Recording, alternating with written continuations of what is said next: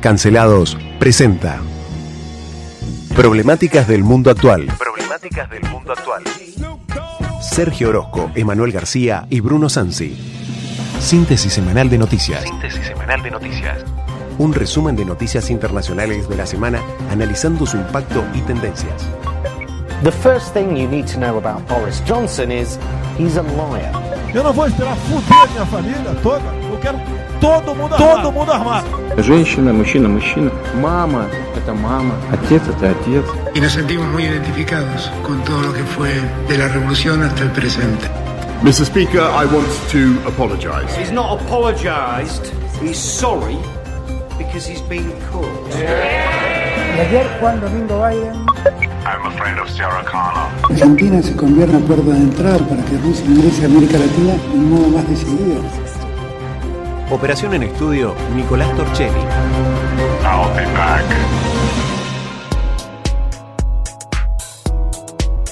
Muy buenas tardes a todos, bienvenidos a Problemáticas del Mundo Actual. Quien les habla, Francisco Pancho Oces. Junto a mí se encuentra Bruno Sansi. Está llegando en un ratito Sergio Orozco y en la operación de estudio lo tenemos a Nicolás Torchelli. Así es, está llegando el Tigre de los Llanos Orozco. Enseguida Sergio aparece por acá. Mientras tanto, bueno, le contamos a la gente que hoy es viernes, estamos un poco más relajados, buscamos un poco de noticias absurdas. No cuesta mucho encontrarlas, pasa que normalmente son tristes porque vivimos en un mundo absurdo.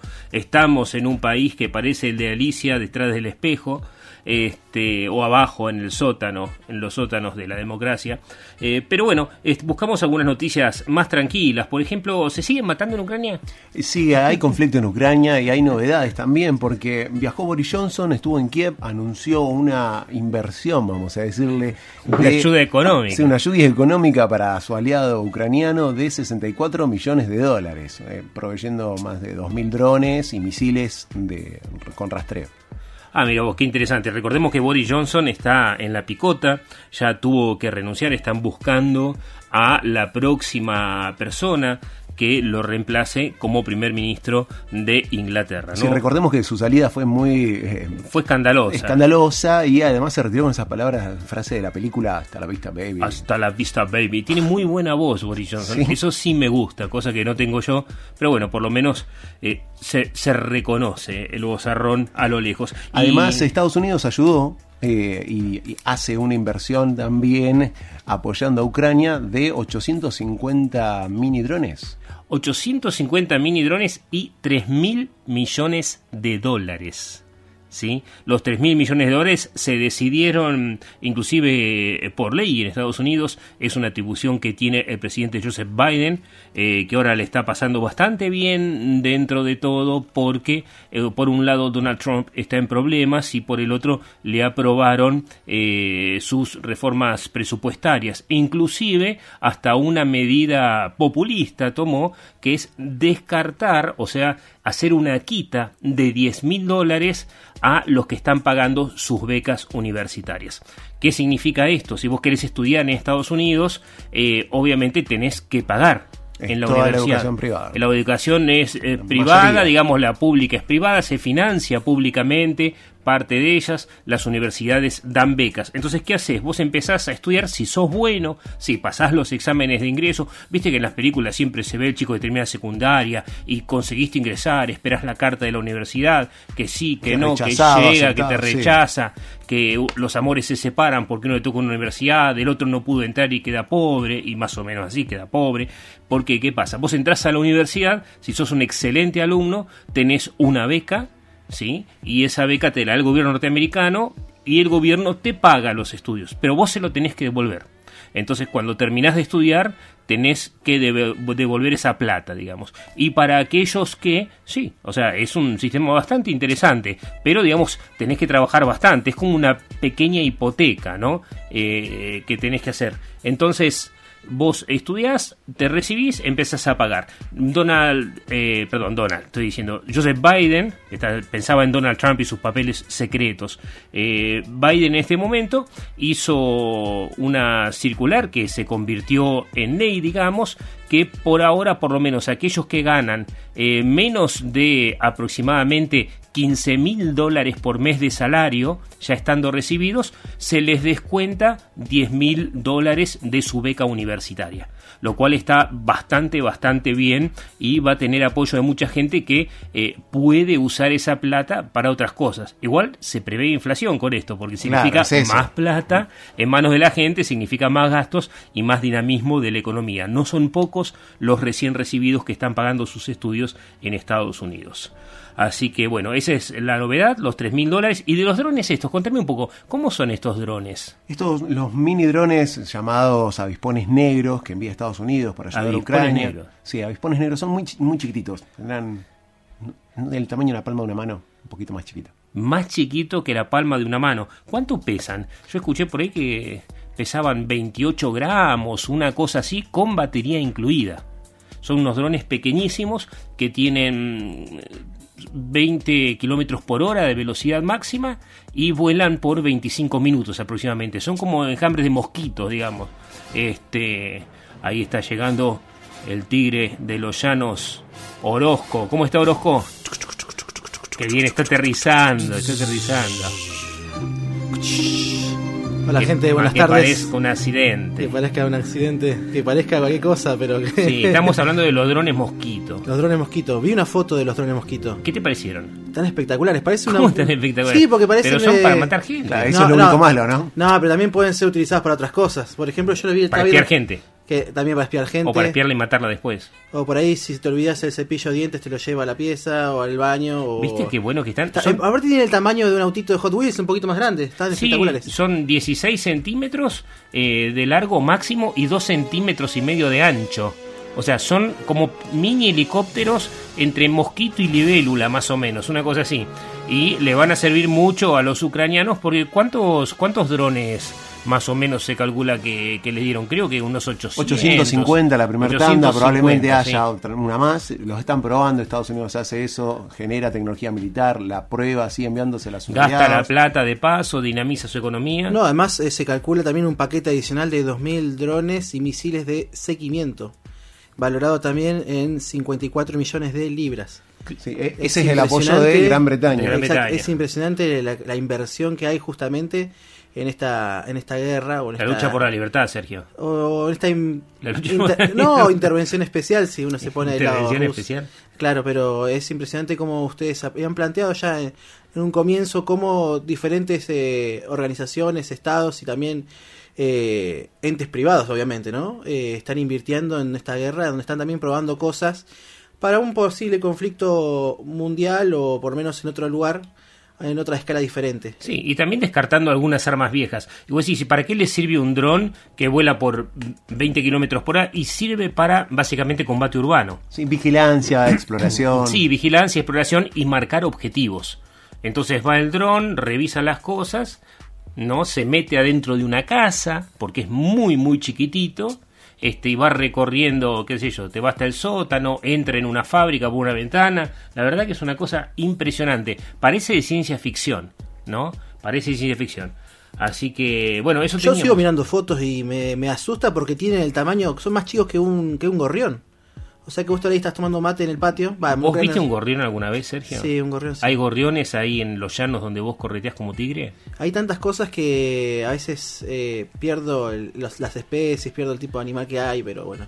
Terrible. Eh, sí, es mucho más chico que una palma de la mano, o sea, es mucho más chico que una mano. Que Eso tu palma de la mano. Que y que, cualquier persona, porque mi mano es relativamente chica, pero eh, el drama de esto es, como dicen ustedes, es también para vigilancia, entonces en cualquier lugar, en cualquier momento, tranquilamente uno puede ser vigilado, espiado. Eh, se buscarán obviamente lugares específicos. bueno, ayer, ayer hablamos de Twitter, por ejemplo, con Ulises Loskin, de todas las vulnerabilidades que tenía este sistema, esta plataforma. Impresionante las vulnerabilidades de Twitter y también en manos de quién está a veces. Esto decíamos que iba a ayudar a Elon Musk. Y les cuento también que Google cerró las cuentas de dos personas por mostrar fotos de sus hijos desnudos. Esto es una cosa impresionante, porque aparte es injusto.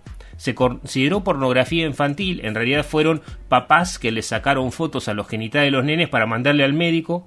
Google los detectó y les limpió las cuentas. Se quejaron, todo, porque ellos consideraban que era pornografía infantil y en realidad era teletrabajo de los médicos. Los papás estaban este, sacándole fotos al... Brindando la, la, data justamente. Claro, o sea, mostrándole, mira, esto es lo que le está pasando a mi hijo, sacaron una foto de los genitales, los papás se lo explicaron, le cerraron todos con todas las claves, la clave de la cuenta bancaria. una cosa impresionante fue. Bueno, esto de la vigilancia está en todos lados. Sí, habla eso, de la vigilancia y de al nivel que llega en cuando nosotros le otorgamos toda la información, todos los datos, autorizamos a Google, eh, a las plataformas. Es que vos cuando pones aceptar, una aceptás y no, lees lo que el contrato. No lees lo que dice. Y aparte son muy extensos y por ahí con algunas palabras raras. Yo me tomo el trabajo por ahí de leerlos porque realmente me interesa cuidar mi información privada. Y bueno, lo que destaco es. que, que si vas a leerlo de todas las apps no te alcanza la vida. No, no te alcanza la vida. Pero destaco que estas eh, estas compañías tengan este sistema que automáticamente detecta y manda aviso a la policía, cancela las cuentas, eh, están muy bien preparados, mucha inversión.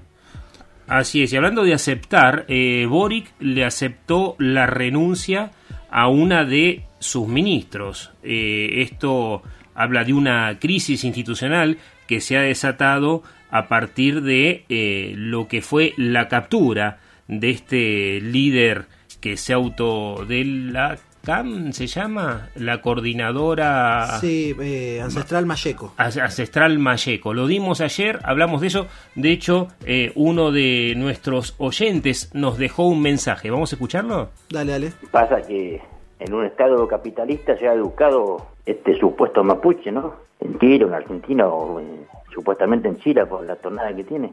Critican el capitalismo pero este, se nota que tiene instrucción, está bien educado, habla bien. O sea, en un estado capitalista se educó el, buen hombre este, supuesto mapuche, entre comillas, no, no sé, aparentemente, porque como habla, no es mapuche, representa otros intereses.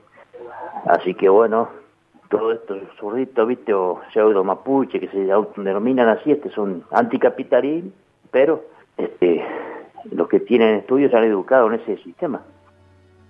Así que esto es lo que nos mandó nuestro vecino hablando del caso de Yaitul, que fue eh, metido preso, está a disposición de la justicia por robo, por incendio, por violencia. La ministra Siches salió a hablar, pero eh, renunció la ministra de Desarrollo Social, la señora Janet Vega, y Boric le acaba de aceptar la renuncia. ¿Por qué? Porque Vega había tenido varias veces comunicaciones eh, telefónicas y conversado con Yaitul, estando este, eh, por decir así, buscado por la justicia. Bueno, todas estas noticias ocurren en Chile. En Chile, donde ahora el 4 de septiembre se hace el plebiscito para ver si aceptan o no, probablemente no, la nueva constitución.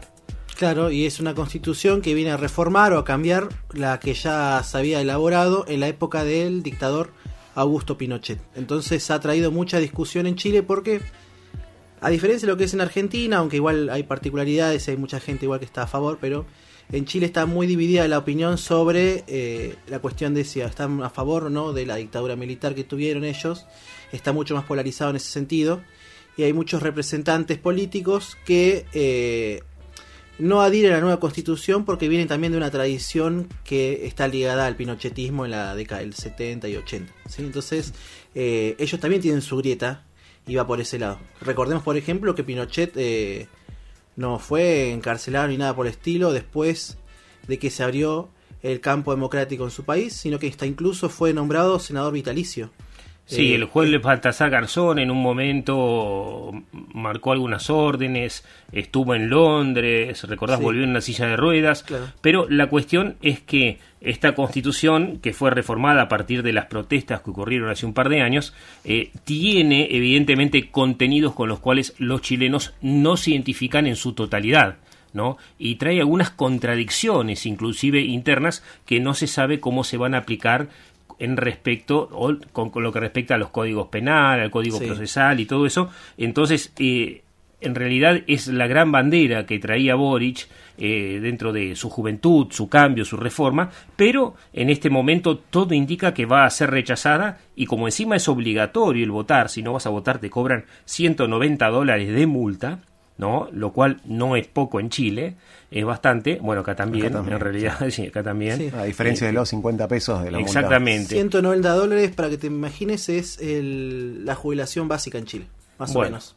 Eso es lo que te cobran de multa. 190, 200 dólares de la jubilación, Eso. aproximadamente. Y como vos decías, se espera que vayan a votar personas mayores y eso significa un rechazo, en cierto sentido, a la nueva constitución por una cuestión, eh, digamos, consuetudinal, para decirlo así, por una cuestión de costumbres, Sí. más allá que eh, algunos eh, de los que participaron en esta nueva hechura de la constitución eh, fueron muy criticados por haber mentido, por haber posado, por haberse disfrazado. Uno eh, se hizo elegir diciendo que tenía cáncer y era mentira. Entonces, digamos, se envolvió Muy todo. polémico. Exactamente. Se convirtió en un chusmerío y las cosas importantes un poco dejaron de lado. Y ahora en este momento es la nueva constitución es el librito más vendido de Chile en este momento.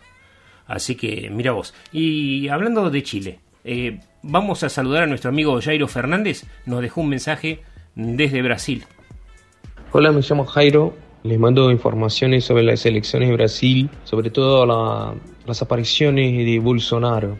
Bueno, en la última semana estuvo Bolsonaro en uno de los más grandes noticieros del país, en una serie de entrevistas que estaba haciendo en la Globo, que es una de las más grandes emisoras de Brasil. Tuvo la oportunidad de hacer una entrevista donde dicen sus opositores que, que lo mintió, ¿no? Entonces la, la, la manera, la forma como condució la charla fueron con mentiras, con fake news, con disputa de informaciones, este, y eso se terminó que aumentó la división de opinión en Brasil. Unos que son contra y otros a favor. El clima se, se calienta, está cada día más, más difícil, eh, discusiones en las redes sociales, entre los compañeros en la oficina, entre los compañeros, cualquier laburo que tenga, ¿no? Entonces, Bolsonaro es una figura que fue manteniendo su discurso en todo el gobierno, entonces el discurso más que sea más, más a la derecha, que sea más, más fuerte, ¿no? Entonces fue formando opositores a lo largo de los años, así que estos dos meses que estamos ahí antecediendo a las elecciones van a ser muy difíciles. Las previsiones que van a ser muy difíciles porque están ahí un delante del otro, Bolsonaro y Lula, que, no- que son los opositores más fuertes en los últimos 10 años de la política nacional. La cosa no está, no está tranquila, ¿no? no es una situación tranquila, es una situación difícil. Estamos en tiempos de crisis, eh, post pandemia, con la cuestión del dólar muy alto, con el precio subiendo de todo. Entonces la inflación en Brasil arriba de los 6%. Entonces tenemos ahí situaciones complicadas en los últimos tres meses. Y más allá, esperando lo que va a pasar en estos dos meses que anteceden las elecciones. Pero bueno, les mando más informaciones si necesitan y fuerte abrazo. Muchísimas gracias, Nicolás Torchelli. Nicolás Torchelli tiene las manos mágicas, no como las garras que tiene Pity Rugen. Dice que tiene garras ahí y las coloca así. Las garras es una cosa terrible.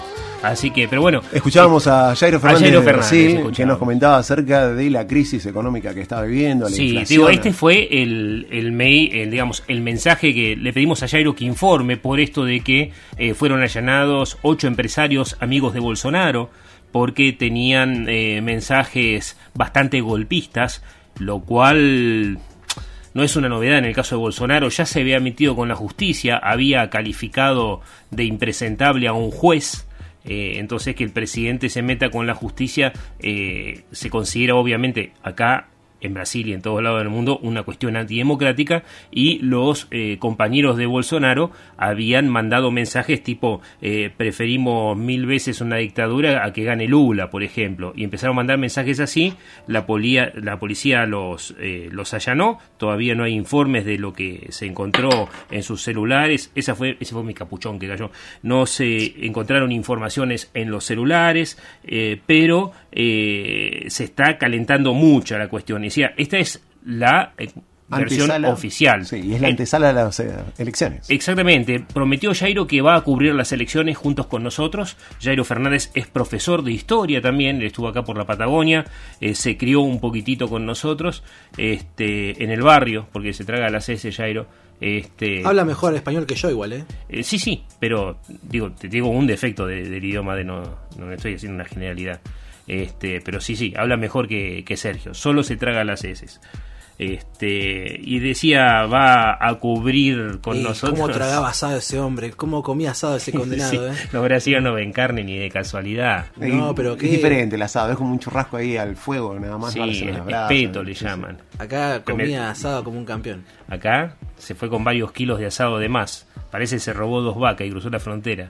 Eso es lo que cuentan las malas lenguas. Entonces, decía, hablaba de la polarización, de las crisis que está sucediendo en este momento y se está poniendo muy áspera la cuestión. Yo temo que estamos empezando a perder la democracia en varios países de la región. Se está degradando muchísimo porque de pronto mucha gente cree que por ponerle pasión o por ponerse de un lado u otro de la balanza, eh, tiene derecho directamente a no solamente opinar, sino a actuar sobre la vida ajena. Y cuando eso pasa entre poderes es terrible. Eh, en Brasil, por ejemplo, me contaba y me mandó otro audio, un audio blue, donde ya directamente insultaba por el precio del pan, las cosas que habían subido Claro. con la guerra, eh, el precio de algunos productos importados y eh, sobre una medida muy polémica pero muy interesante que tomó Bolsonaro, eh, que básicamente es una medida dirigida a agradar a su electorado, de gamagogia, lo que diría Ulises Loskin, que es bajó el precio del litro de nafta de 8 reales a 5.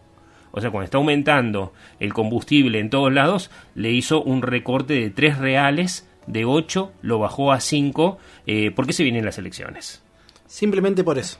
Y sí, obviamente, porque... ¿Cuánto tiempo lo puede sostener? Es que es un precio que están pagando todos. O sea, no es que cuando vos desde el Estado das un subsidio, eh, automáticamente eh, no lo paga nadie. No, es algo que pagan todos. Entonces, esos tres reales del litro de nafta es plata del Estado que en vez de ir eh, para donde tiene que ir, va para otro lado.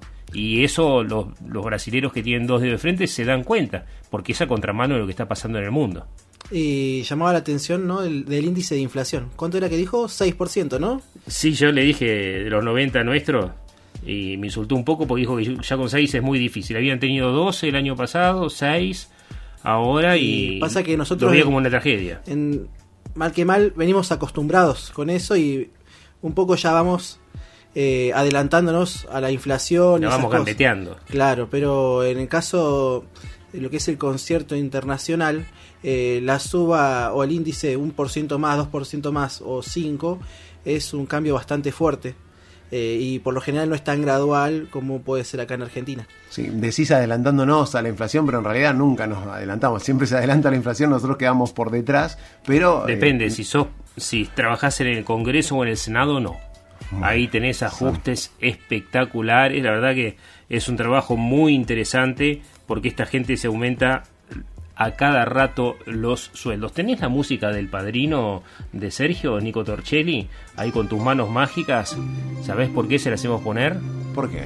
Porque me parece que Sergio está de acuerdo con una masacre mafiosa que hubo en Noruega. ¿Cómo? Yo no estoy de acuerdo con eso. ¿eh? A ver, Sergio, contanos de Freya. Freya son dos cosas. Va, tres. Conozco tres Freyas. Conozco tres Freyas. Conozco una mascota. Sí. eh, una mascota. Media mascota. Después, ¿Ves? Fíjate, ya no está respondiendo. Él la mandó matar. No, después conozco a la, a la famosa figura de la, la diosa nórdica Freya. Que Viene es un la, poco por ahí. es la diosa de la belleza y de la guerra. Una mezcla esa, esa cosa que tiene la. de Afrodita con Atenea, está bien. Y además es un personaje público. Era. Era, no humano, de Noruega. Eh, Que tenía caderas.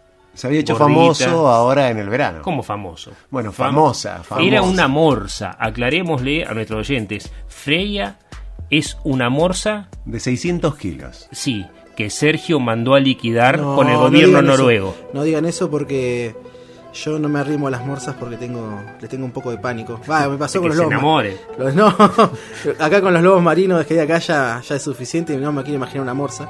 Pero bueno, hoy el New York Times, va, en la semana, durante la semana. Ayer, eh, sí, eh, sacó un artículo que fue cuestión de, de Estado y hasta incluso fue una polémica bastante grande Es. en la capital noruega porque En Oslo, sí. eh, se fue, fue, fue ejecutada una, una morsa porque justamente muchas personas tenían miedo de que atacara a las personas o fuera un peligro para los visitantes del lugar. Pero la mayoría de los vecinos decían que estaban contentos, satisfechos por ver a la morsa ahí, Sí, se estaban lo, acostumbrando. lo que no tenían barcos. Claro. Porque era una morsa que era una morsa amigable, se acercaba a los barcos y de hecho dormía tirada, siempre te podías encontrar a la morsa arriba de algún barquito, estaba la morsa desparramada, lo más pancha, tirada ahí y entonces eh, estuve averiguando el caso de Freya porque sé que Sergio participó en su masacre No. y sí, sí, sí, sí, lo tengo recontra, mira, lo, lo sospecho, no tengo la prueba pero tengo la certeza, Mirá. no tengo dudas. Hasta donde yo sé y hasta donde va la cuestión, eh, es posible que Freya, eh, Freya se haya Suicidado. boleteado ella misma. de ocho tiros en la cabeza, eh, todos ellos mortales. No, lo que pasó con Freya es que estaba arriba de los barcos y vos imagínate, sos el dueño de un barco, esto pasó de verdad, y dicen, está Freya arriba de tu barco. Lo primero que hace el tipo, el noruego, dice, uy, no tengo seguro, porque claro, una morsa pesa 600 kilos, para subirse a un barco, ¿sabés lo que no te raya? Para acostarse, caerse de la vuelta con esas garras como la de Pity Ruyen, terrible, te rompe todo con los dientes, esa morsa. Entonces la gente empezó a caerle simpática, la morcita hacía fiesta, claro, si estaba ahí, le tiraban pescado, la pasaba bomba, esto no decía la Akbar, pero la pasaba bomba, y la pobre morsa estaba ahí, la gente se empezó a acercar y la morsa tuvo un par de reacciones agresivas, eh, porque no es un- una persona, no es una persona, no es un perro, Y no es, es, un una animal, morsa. no es un animal doméstico. No, Claro, que la gente agarra, salvaje. va a ver la película de Free Willy y se acerca a un tiburón como diciendo, ay querido, qué lindo que sos. O sea, está todo mal. Es más, muchas veces las reacciones eran porque la gente iba a sacarse foto y la molestaba. Entonces, obviamente iba a reaccionar de esa manera. El drama es que con esto es que... ¿Vos viste la- cómo la mataron?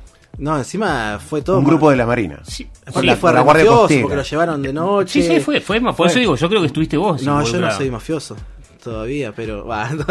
Todavía, depende cuando me paguen. Depende cómo va la cosa, pero bueno.